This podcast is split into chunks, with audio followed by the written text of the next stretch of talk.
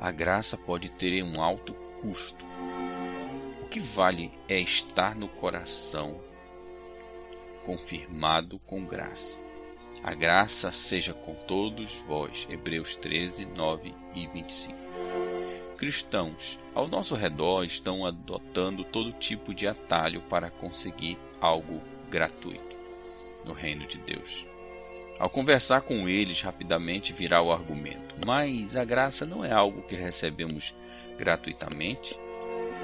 Depende de que tipo de graça estamos falando.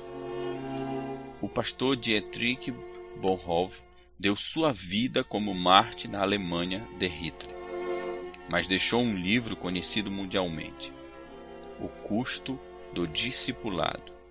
Ele apontou uma distinção muito clara entre a graça barata e a graça preciosa.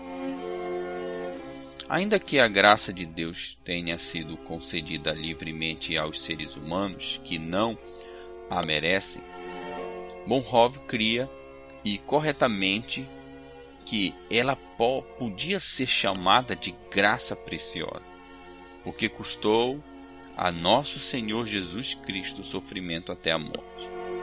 Alguns homens e mulheres, na verdade, transformaram a graça em lascívia. Eles não sabem o que significa a palavra graça, que Deus nos dá de sua rica e plena bondade, ainda que dela não sejamos dignos.